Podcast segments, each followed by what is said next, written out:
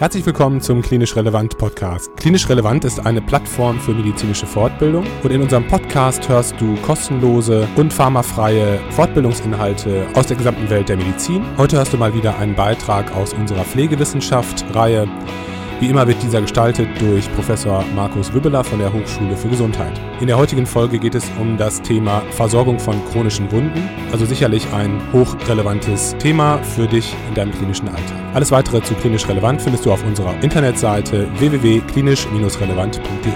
Und jetzt viel Spaß beim Zuhören.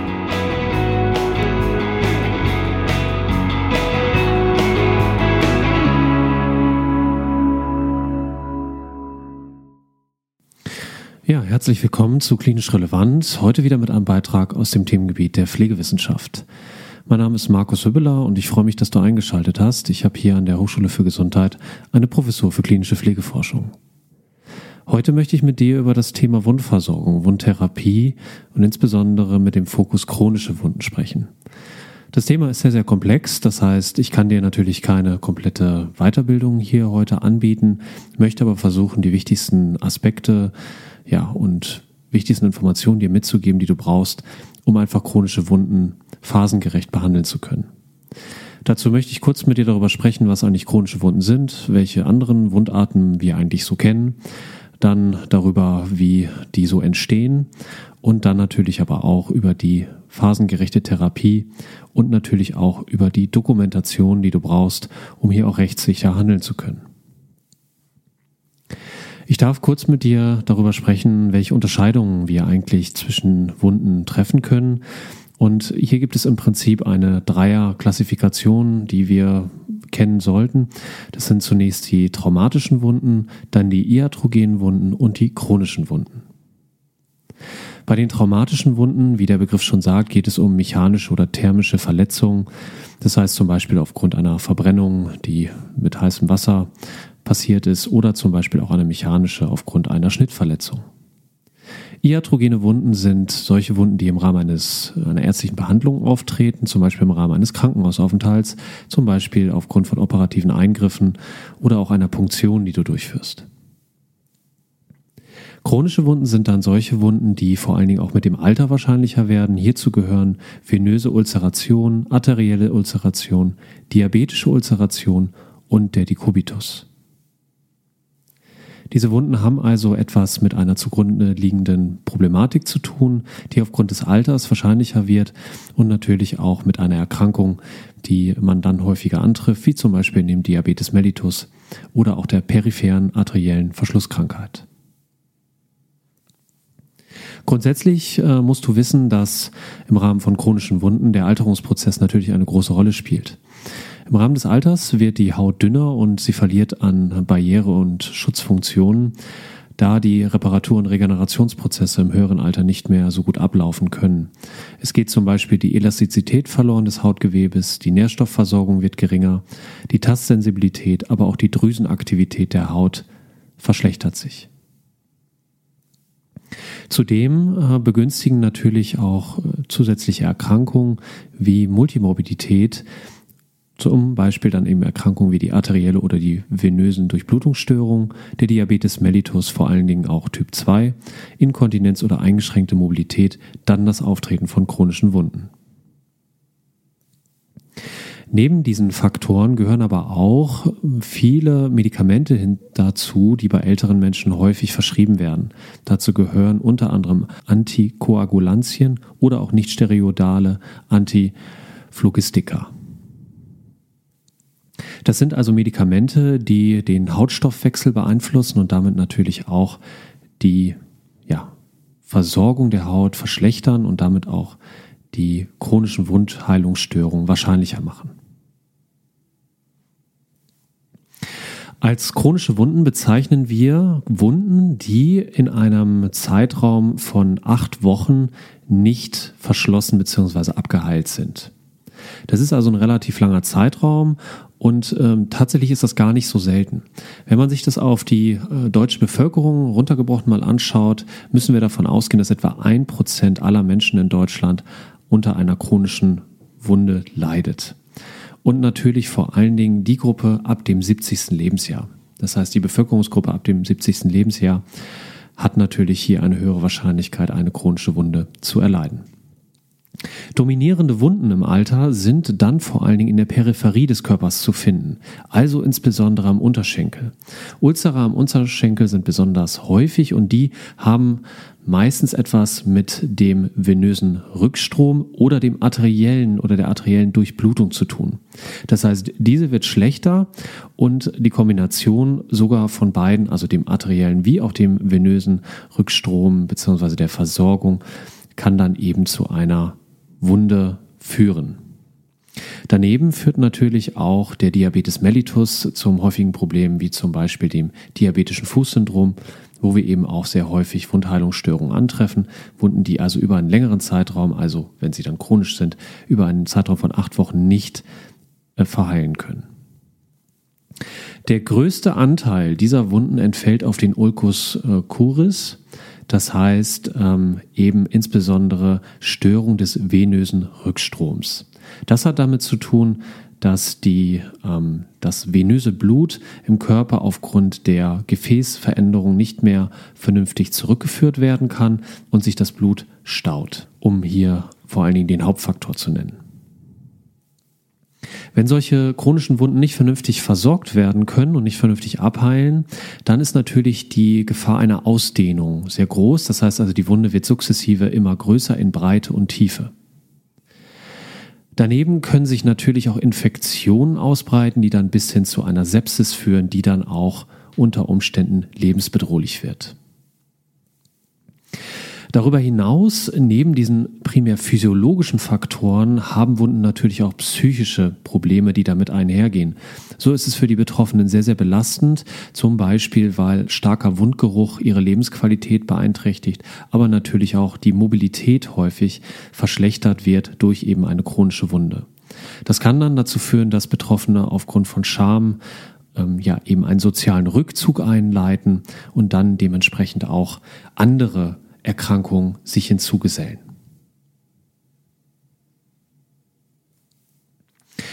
Eine erfolgreiche Versorgung von chronischen Wunden beruht insbesondere auf drei Säulen, die du kennen solltest. Die erste ist die Behandlung der zugrunde liegenden Erkrankung oder Gesundheitsstörung. Die zweite ist ein wundstatusgerechter eine wundstatusgerechte Lokaltherapie und die dritte ist die wirkungsvolle Unterstützung des Selbstmanagements der Betroffenen. Was ist damit kurz gemeint? Zunächst einmal ist es wichtig zu wissen, dass eine Lokaltherapie der Wunde, das heißt also mit Wundverband, Wundabdeckung, einem Debrimont, wo wir noch darauf zu sprechen kommen, nicht ausreichend ist, wenn du zugleich nicht auch die zugrunde liegende Erkrankung betrachtest und versuchst hier eben eine Besserung zu erzielen. Das heißt, dass zum Beispiel eine arterielle oder venöse Durchblutung verbessert wird im Rahmen eines interdisziplinären Behandlungsansatzes, zum Beispiel mit einem Kardiologen, der dann hier eben entsprechende Therapien einleiten kann. Ohne eine ja, entsprechende Behandlung der zugrunde liegenden Erkrankung, was zum Beispiel auch die neue Einstellung des Diabetes mellitus bedeuten kann. Das heißt also, dass zum Beispiel Blutzuckerspiegelentgleisungen weniger wahrscheinlich sind, also austariert werden, dass die Werte stabiler sind, kann eine Wundtherapie nur ja nicht, also wird wahrscheinlich nicht sehr erfolgreich sein. Das heißt, neben den wundstatusgerechten Lokaltherapien musst du die zugrunde liegende Erkrankung betrachten und der dritte Faktor ist das Selbstmanagement der Betroffenen. Das heißt, diese musst du auch unterstützen bei der Frage des Umgangs mit der Wunde. Kann der Betroffene beispielsweise die Wundversorgung sogar selber übernehmen? Wie kommt er damit eigentlich im Alltag klar? Wer unterstützt ihn dabei? Und wie kann er wieder teilhaben an gesellschaftlichen Aktivitäten?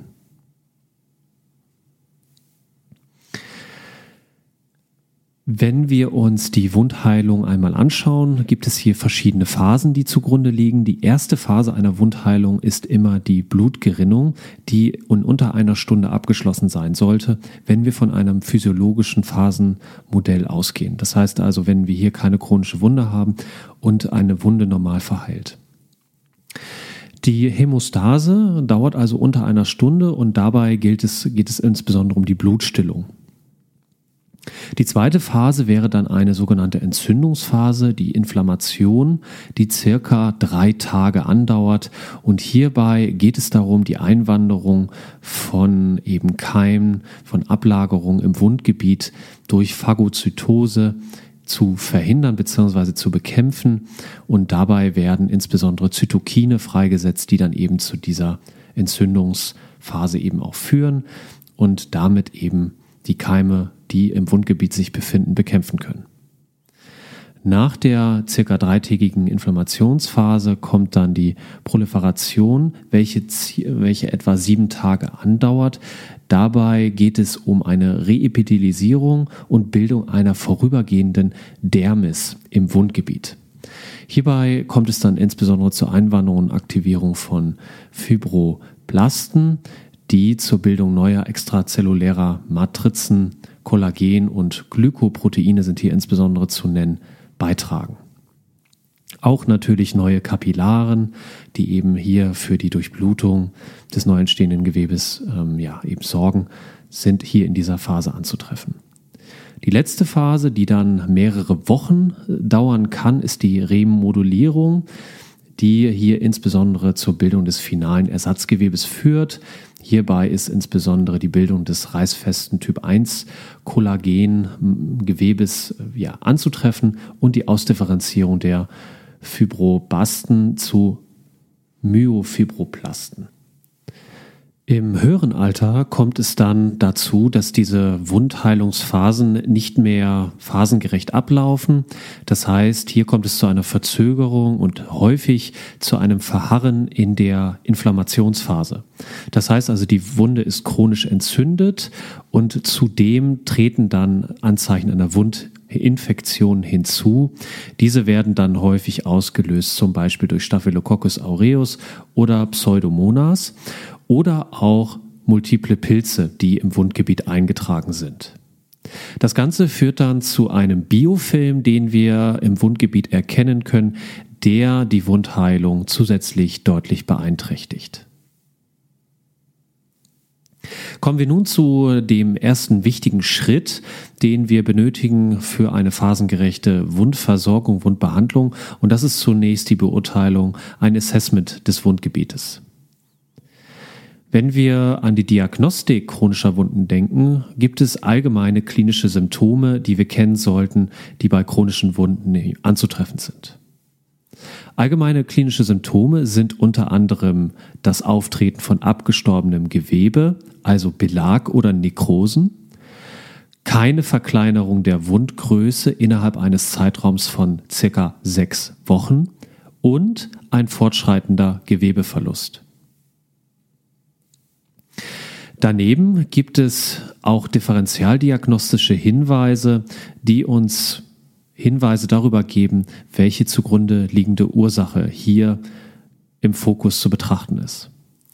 Geht es zum Beispiel darum, dass hier ein Druckgeschwür vorliegt, also ein Dekubitus, zum Beispiel durch Druck- oder Scherkräfte, die aufgetreten sind, dann äh, finden wir solche Wunden insbesondere primär an Knochenvorsprüngen und diese Wunden sind punktuell begrenzt und gleichmäßig geformt.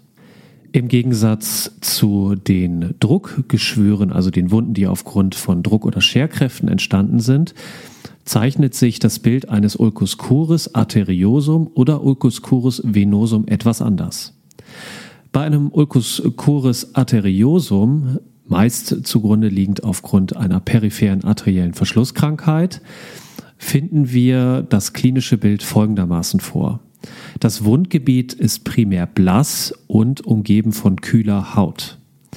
Zudem stellt sich das Wundgebiet als ausgestanzte Form dar und die Patienten haben meistens im längeren Verlauf deutliche, starke Schmerzen. Du kannst zudem den Fußpuls bei den Patientinnen meist kaum ertasten.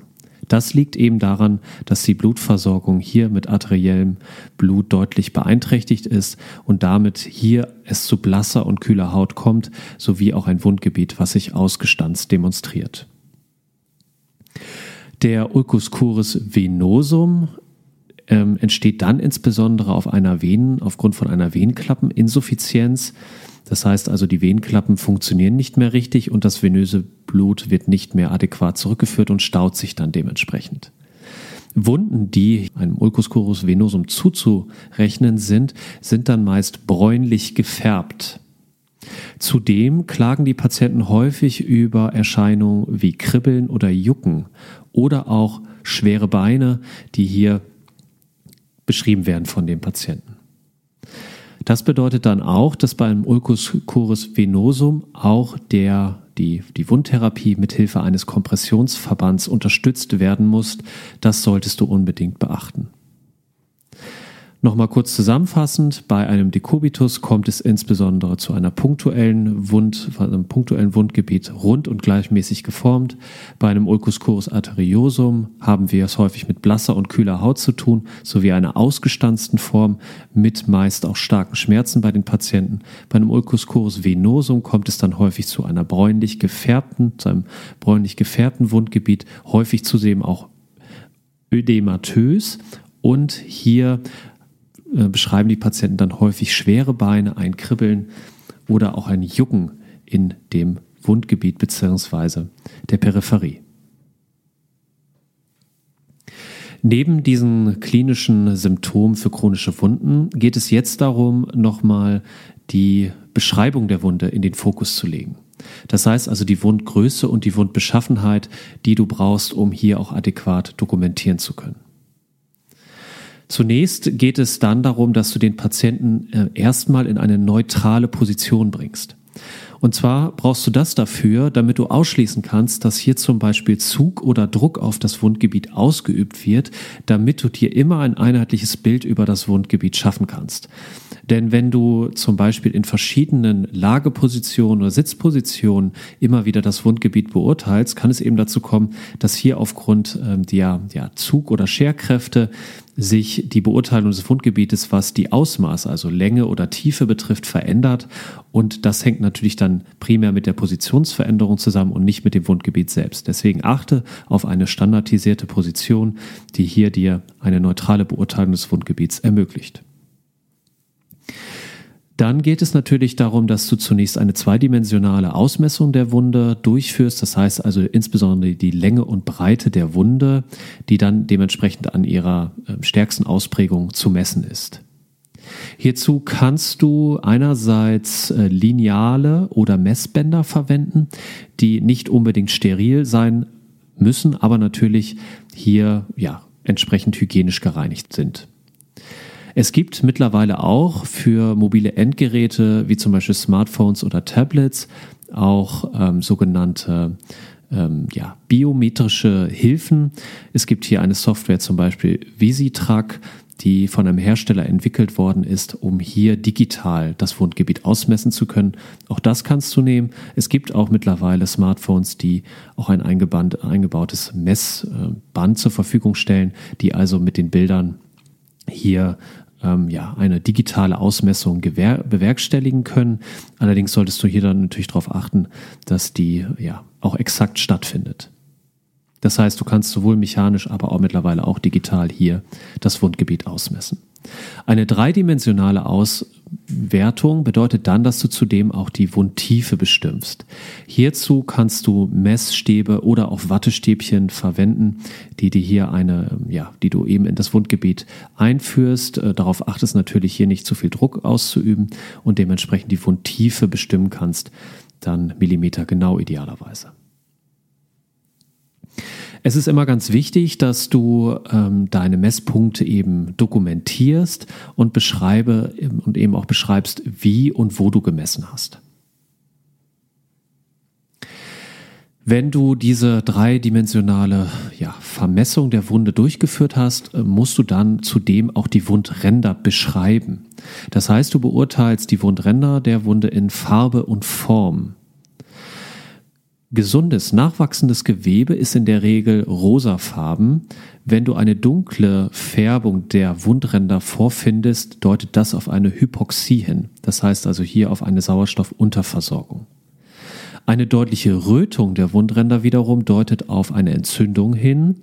Verdickte, erhabene oder eingerollte Wundränder können dann Hinweise auf Wundheilungsstörungen bieten. Kontrahierende Wundränder sind ein Zeichen einer stattfindenden Wundheilung. Daneben gibt es natürlich auch andere Formen der Wundränder, die du antreffen kannst, sind zum Beispiel die Wundränder sauber ausdifferenziert, sind sie vielleicht sogar etwas ausgefranst. Auch das solltest du dann dementsprechend versuchen zu beschreiben mit deinen Worten. Hier kommt es weniger darauf an, dass du eine einheitlich klinische Fachsprache verwendest, sondern versuchst eben hier nachvollziehbar zu beschreiben, wie die Wunde sich dir präsentiert. Neben den Wundrändern und den Ausmaßen der Wunde gilt es dann auch darum, das Exudat, also den Wundausfluss beziehungsweise auch den Belag zu beschreiben. Wundexudat wird bei chronischen Wunden natürlich häufig gebildet und ist ein Anzeichen für diese sogenannte auch Inflammationsphase, in der ja häufig ältere Patienten und ihre Wunden dann verbleiben. Das Wundexudat solltest du sowohl in Quantität wie auch in Qualität beschreiben. Quantität bedeutet dann also in dem Mengenausfluss, Qualität dann dementsprechend, wie sich das Exudat dir präsentiert. Hierzu kannst du klassischerweise Worte benutzen wie wässrig, klar, hell oder auch leicht gelblich.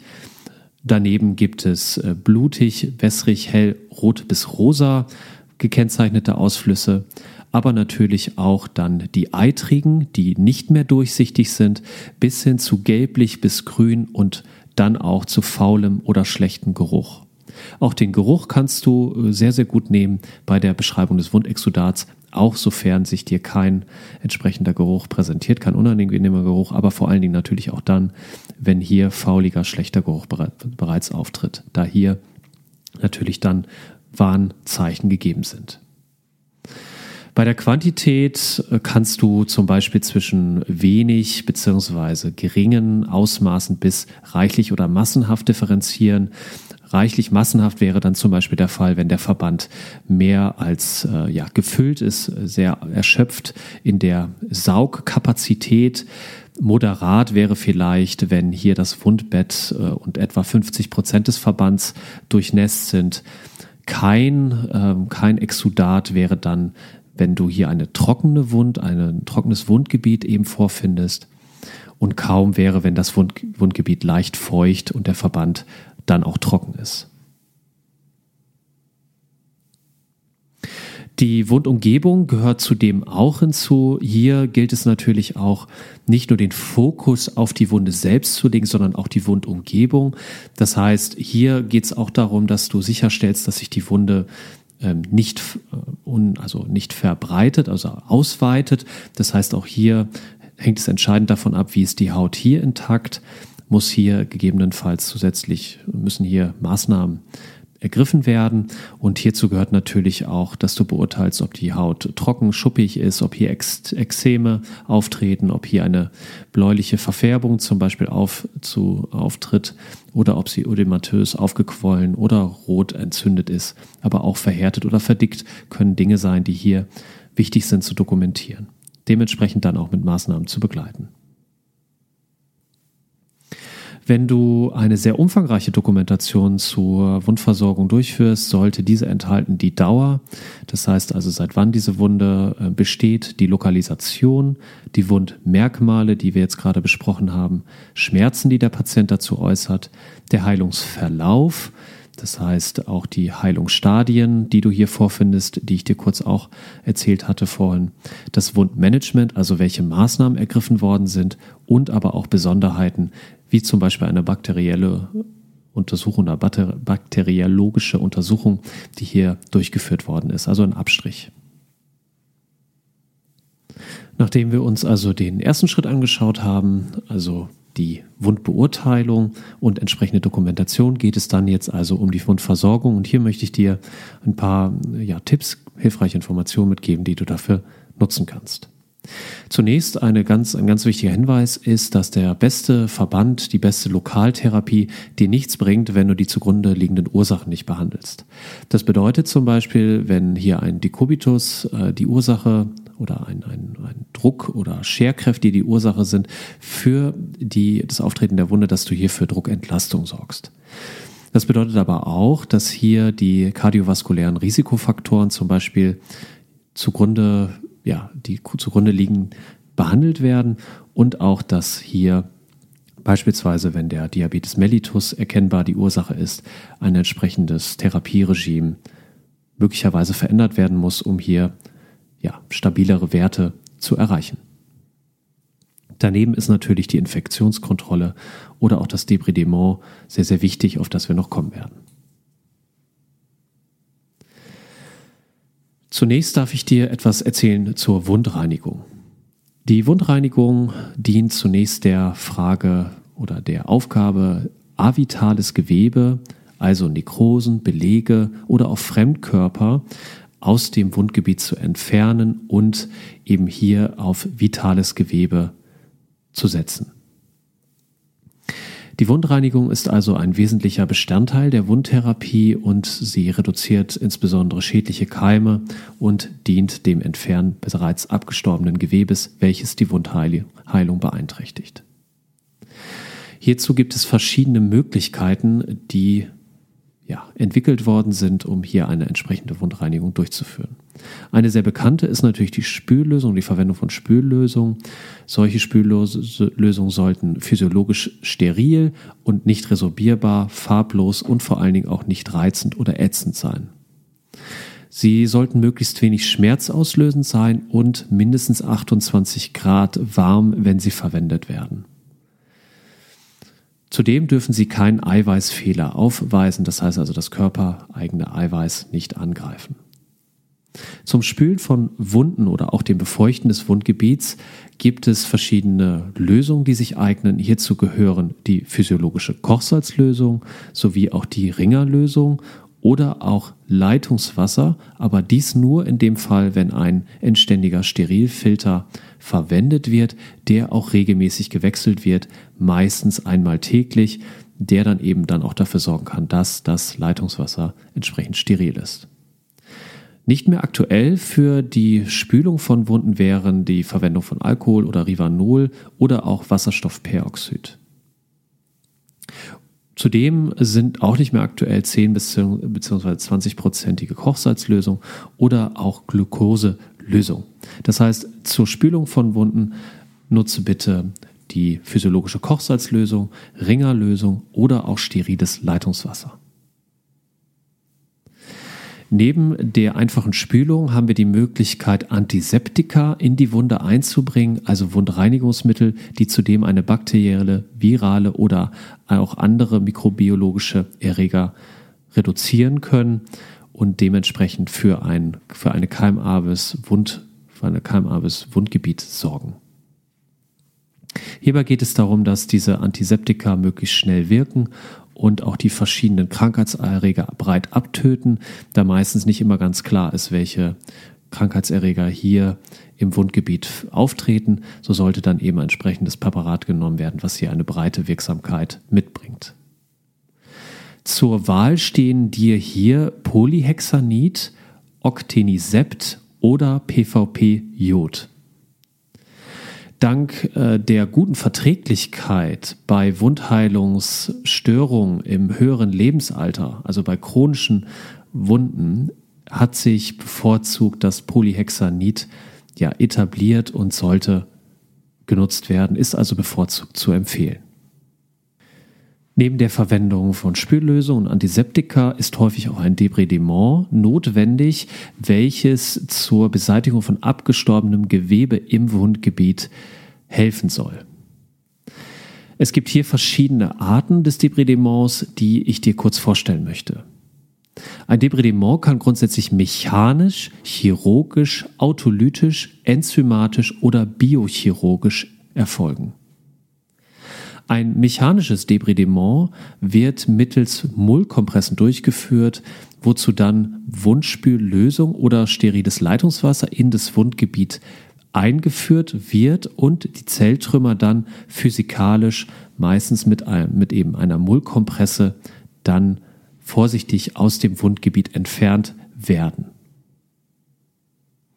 Das chirurgische Debridement ist äh, eine relativ radikale Maßnahme und wird dann dementsprechend bei vor allen Dingen Wunden verwendet, die starke Nekrosen und Belege aufweisen, die dann mittels Skalpell, Pinzette oder Ringkürette beziehungsweise auch einem scharfen Löffel aus der Wundoberfläche entfernt werden. Hierzu ist es natürlich notwendig, eine Lokalanästhesie meistens durchzuführen, manchmal auch eine Kurznarkose und ähm, dafür kann natürlich insbesondere nur der Arzt äh, verantwortlich sein. Das heißt, hier handelt es sich um eine ärztlich, ausschließlich ärztliche Maßnahme.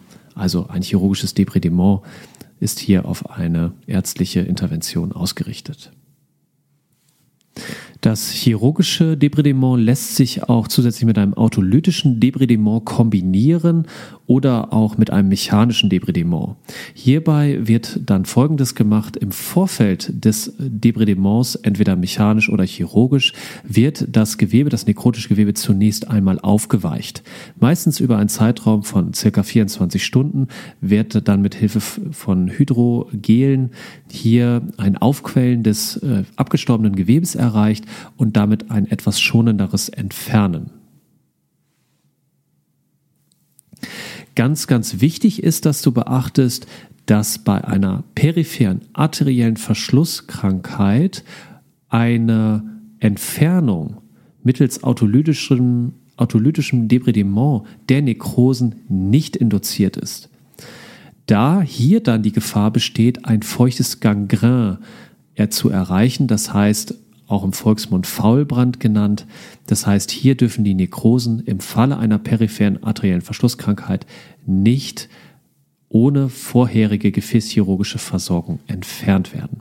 Das heißt, hier darfst du kein autolytisches Debridement anwenden und musst hier für eine vorherige gefäßchirurgische Versorgung sorgen.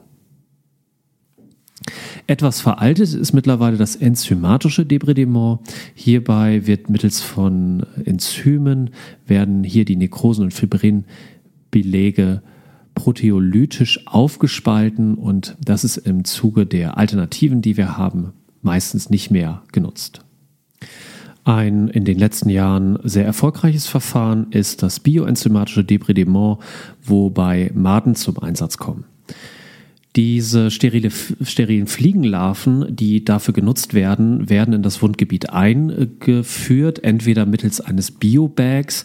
Das sind so kleine Säckchen, die, ähm, deren Membran durchlässig ist für das Wundsekret, sodass sich halt hier die Larven auch davon ernähren können.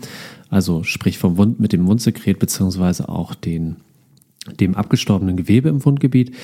Und ähm, alternativ dazu gibt es die auch einzeln. Das heißt, man, die können einzeln in das Wundgebiet geführt werden. Das hat natürlich den Nachteil, dass man die nach einer, nach wenigen Tagen wieder ähm, zusammensuchen muss. Das ist manchmal nicht so ganz einfach. Deswegen sind diese Biobags besonders beliebt.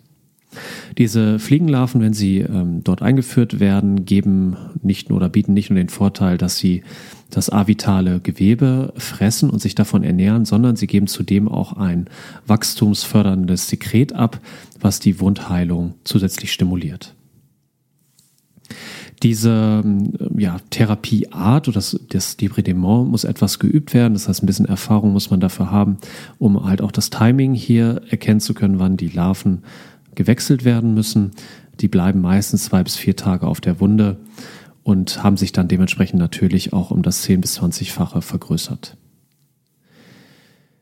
Die ja, Verwendung kann bei chronischen Wunden drei bis fünfmal durchgeführt werden, äh, beziehungsweise sogar öfter.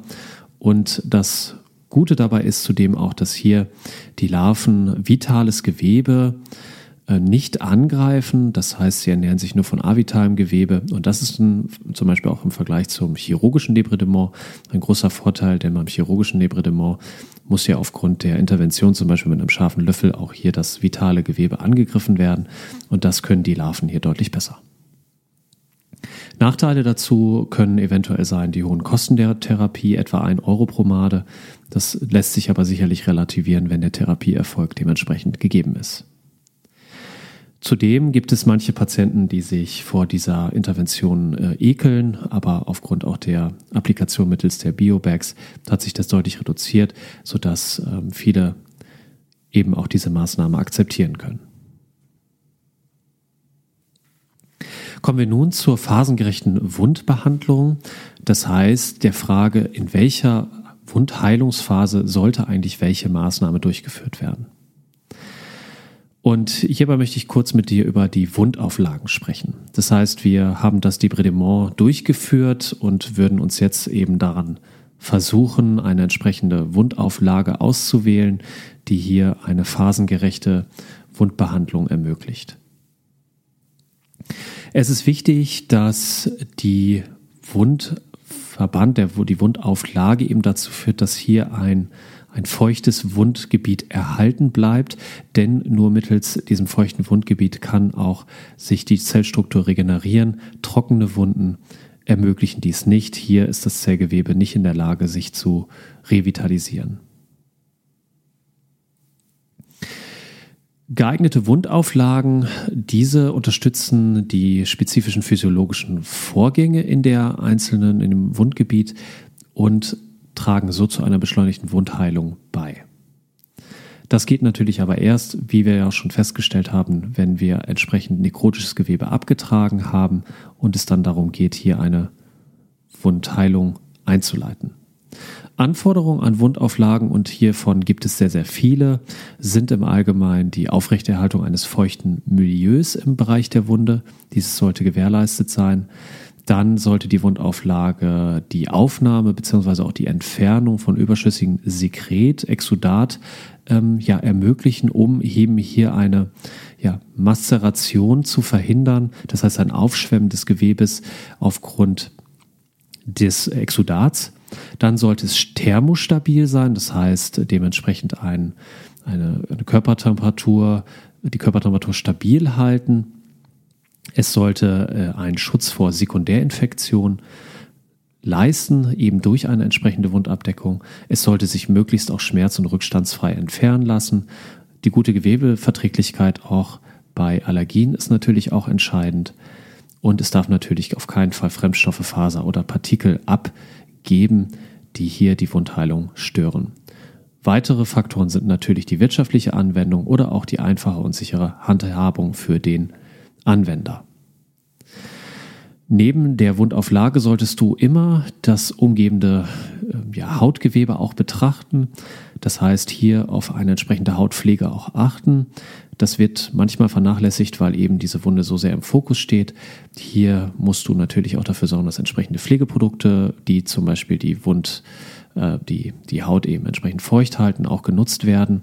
Und äh, wenn du das tust, achte bitte darauf, dass du von diesen Präparaten nichts in die Wunde einträgst. Hierzu kannst du dementsprechend einfache Wundabdeckung wie eine Kompresse nehmen, die du dann, mit der du dann das Wundgebiet abdeckst, äh, während du halt eben die umgebende Haut pflegst. Man kann grob erstmal auch unterscheiden, ähm, wie viel Exudat die Wunde derzeit noch aus scheidet ähm, zum Beispiel zwischen starkem, einem ausgewogenen Exudataufkommen oder auch einem sehr schwachen Exudataufkommen, denn hiernach entscheidet sich natürlich auch die Frage der Wundauflage. Wenn du ein sehr starkes Exudataufkommen antriffst, müssen die Materialien, die Wundauflagen natürlich sehr saugfähig sein, damit sie die entsprechende Exudataufnahme leisten können ähm, hast du eine mittlere Exudataufnahme, dementsprechend natürlich auch, wenn es ein sehr schwaches Exudataufkommen hier besteht und hier auch die Gefahr des Austrocknens der Wunde, muss die Wundauflage zusätzlich ein physiologisch feuchtes Milieu unterstützen. In der Reinigungsphase, das heißt, wo sehr viel Exudat auftritt, sollten ja eben insbesondere Materialien verwendet werden, die sehr saugfähig sind, um eben Exudat, Blut oder Schmutzpartikel aufnehmen zu können. Gleichzeitig müssen sie natürlich die Wunde dementsprechend feucht halten und ein Sekretstau ist unbedingt zu vermeiden, um hier die sogenannten Masterationen zu verhindern. Im Optimalfall sollten solche Wundauflagen auch in der Reinigungsphase nicht häufiger als einmal täglich gewechselt werden müssen. Geeignete Wundauflagen in der Reinigungsphase sind unter anderem Hydropolymer-Schaumverbände, Alginate, Hydrofaser oder auch Aktivkohleauflagen. Aktivkohle eignet sich insbesondere dann, wenn es hier auch zu einer Geruchsbelästigung kommt, da Aktivkohle die Geruchsmoleküle bindet und ähm, ja, dafür eben auch bei den Patienten ja, eine entsprechende Akzeptanz, Lebensqualität gefördert werden kann, wenn hier der Wundgeruch abnimmt. Die Hydrofaser ähm, wird entsprechend ähm, in das Wundgebiet ja, eingebracht und durch die Bindung des Wassers entsteht dann ein Gel, was dann bei Wechsel der Hydrofaser dann entsprechend einfach in einem Stück wieder entfernt werden kann. Also das Exudat aufnimmt, aber trotzdem für ein feuchtes Wundmilieu sorgt. Solltest du ein tiefes Wundgebiet vorfinden, musst du gegebenenfalls dieses Wundgebiet auch auffüllen. Ähm, hier eignen sich zum Beispiel Alginat, Wundkompressen, die hier in das Wundgebiet eingeführt werden können, die entsprechend aber auch das Exudat dann abführen können. Wichtig ist dabei, ähm, dass hier du darauf achten musst, äh, ist eben der Formschluss gegeben zwischen der Wundauflage und dem ja, Wundgebiet, wenn also die Wundtasche bzw. das Wundgebiet zu tief ist und hier keine Verbindung besteht, hast du eben das Risiko, dass das Exudat sich dann in einer Art Pfütze dann irgendwie bildet und dementsprechend auch eine Regeneration des Wundgebiets äh, ausschließt. Und deswegen musst du in solchen Fällen das hier entsprechend auffüllen. Unter anderem eignen sich hierfür, wie ich es ja sagte, Alginat Wundkompressen. In der Granulationsphase steht dann also nicht mehr die Exudataufnahme im Vordergrund, sondern die Gewebeneubildung. Hierzu brauchst du ein feuchtes Klima, was durch den Wundverband unterstützt wird. Also ein konstantes Feuchthalten, was dieses Wundgebiet vom Austrocknen schützt. Sollte die Wunde austrocknen, ist das Risiko sehr groß, dass in der Wunde Zellen absterben und damit die Wundheilung auch nicht mehr gelingen kann. Bei einer sehr trockenen Wunde kannst du hierfür äh, sehr gut Hydrogele nehmen und ähm, ja, entsprechend auch in der Wundversorgung anwenden. Du solltest darauf achten, dass die Wundauflage nicht an der, also nicht anhaftet, da sonst natürlich beim Verbandswechsel hier ein Abreißen des frisch gebildeten, äh, frisch, frisch erneuerten Gewebes ja, wahrscheinlicher ist. Gegebenenfalls musst du dann auch zusätzlich zur Anfeuchtung eben auch physiologische Kochsalzlösung, Ringerlösung oder steriles Wasser nutzen, um hier für eine ja, ähm, adäquate Ablösung wieder zu sorgen. Bei der Granulationsphase eignen sich insbesondere Hydropolymerschaumverbände, Hydrokolloide, Hydrogele, Wiederalginate oder auch die Hydrofaser. Geeignete Wundauflagen in der Epithelisierungsphase. Hier geht es dann insbesondere um die Neubildung von Epithelzellen, also die damit einen Wundverschluss erreichen. Und hier sollten feuchte und warme Wundauflagen die Migration von Epithelzellen unterstützen. Auch hier ist das äh, feuchte ja, Wundgebiet wichtig. Und sie sollten die Wunde vor auch mechanischen Einwirkungen abschließen, da hier das Epithelgewebe natürlich untergeht sofern eine mechanische Belastung eintritt. Hierzu gehören unter anderem Hydrokolloide, Hydrogele, selbstklebende Wundfolien und Wundgasen, die sich hier gut einsetzen lassen. Grundsätzlich sollte es zu beachten, dass bei einer Stunde mit einem starken Ausfluss in der Reinigungsphase der Verband etwa täglich gewechselt werden muss. Und äh, gleiches gilt natürlich auch beim Vorliegen einer Wundinfektion wenn die, das Wundgebiet sich so weit stabilisiert hat, dass man in der Granulations- oder Epithelisierungsphase sich bereits befindet, muss eine Wundauflage meistens nicht mehr so häufig gewechselt werden. Also in einem Abstand von etwa zwei bis sieben Tagen ist das meist ausreichend. Wenn man sich verschiedene Eigenschaften der Wunde anschaut, gibt es hier auch entsprechend empfohlene Wundauflagen, die man hier nutzen kann. Bei infizierten Wunden solltest du auf Alginate oder Aktivkohle zurückgreifen. Extrem nässende Wunden sollten mit Saugkompressen und Superabsorbern versorgt werden. Stark nässende Wunden mit Alginat, Hydrofaser, Saugkompressen oder auch Superabsorber. Geringe exudierende oder trockene Wunden sollten mit Hydrogel unterstützt werden, semipermeable Wundfolien oder Wundgase. Bei blutenden Wunden kannst du Alginat oder Kollagenschwamm nutzen. Solltest du auf eine nekrotisch belegte oder trockene Wunde treffen, solltest du auch hier Hydrogele verwenden. Abschließend darf ich äh, dir noch sagen, dass es mittlerweile auch einige elektronische Hilfen hierzu gibt. Äh, leider sind diese Apps, die man hier auch für die elektronischen Geräte, die man so bei sich hat, installieren kann, nicht immer herstellerunabhängig, aber sie helfen dir vielleicht auch, um eine ja, phasengerechte Wundversorgung sicherzustellen.